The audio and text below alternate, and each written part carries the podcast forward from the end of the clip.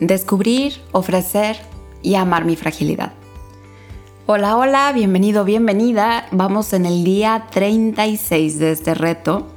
Soy Dani Valverde y siguiendo adelante con el reto, eh, vamos entrando ahora un poquito a el tema del amor en su parte difícil, amar lo que duele. Ayer decíamos que amar es escuchar con el corazón. Se oye muy bonito, ¿no? Y quedó la invitación de poner atención en tu escucha, en las cosas más mínimas de tu día, como el grillito que les decían, pero sobre todo escucha con todo lo que hay alrededor.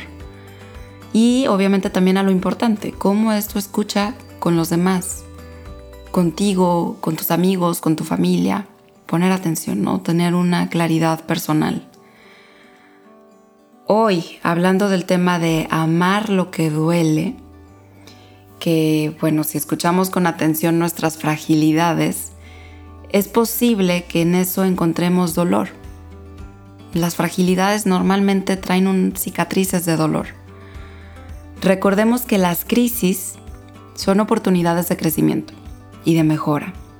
Sin embargo, esto no quiere decir que estas oportunidades sean gratas o fácilmente lleguemos y digamos, sí, una crisis, hay que abrazarla. Es, no, normalmente la vivimos con dificultad. Entonces, como personas, como seres humanos, sí tenemos una tremenda capacidad de adaptación y crecimiento ante las dificultades que nos sobrevienen. Pero esto no significa que siempre lo hagamos, que siempre sobrellevemos esto, ¿no? Mm, por lo menos no necesariamente, pues hay quienes eligen crisis para oportunidades de aprendizaje, de mejorar, de a pesar de que la pasaron mal, ¿no? Es, sin embargo, también es una oportunidad para rendirnos, para tirar la toalla, para dejarnos vencer con el dolor y no reconciliarnos con esta experiencia. Entonces las oportunidades se tienen que tomar. No nada más es como que viene una crisis y te va a servir mucho. No, para nada. Es eh, una psicóloga colega decía, pues, eh, la infidelidad, por ejemplo, en las parejas es una crisis.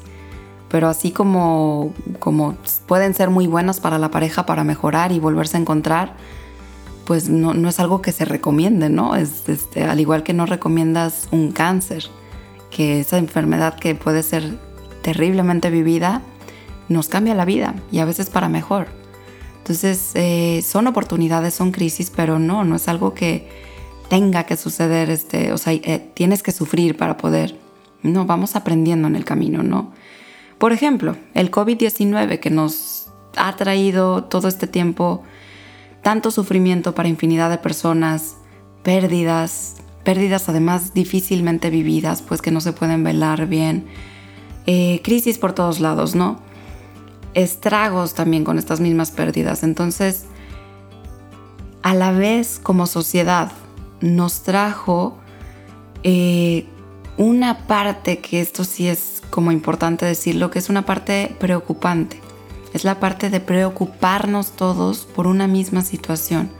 Entonces socialmente vivimos ansiedad, estrés, todo esto por la incertidumbre famosa, ¿no?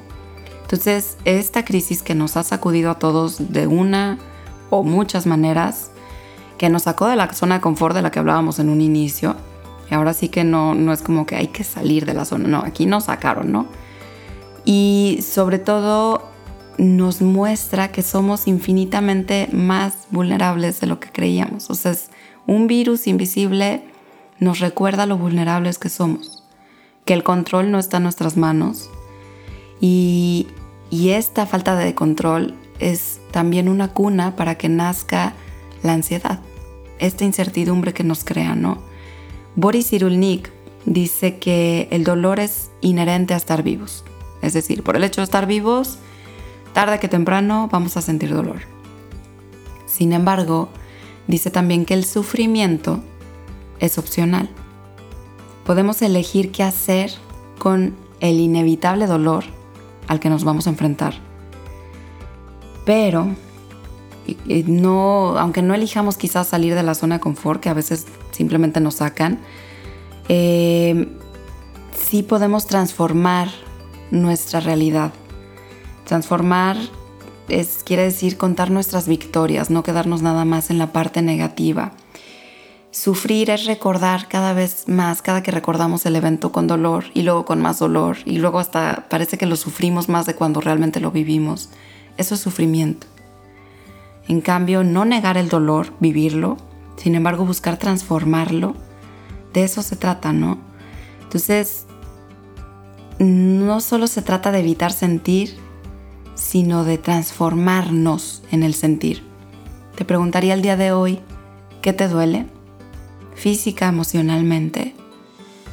Y en esto, reconociendo esto, existiendo esto,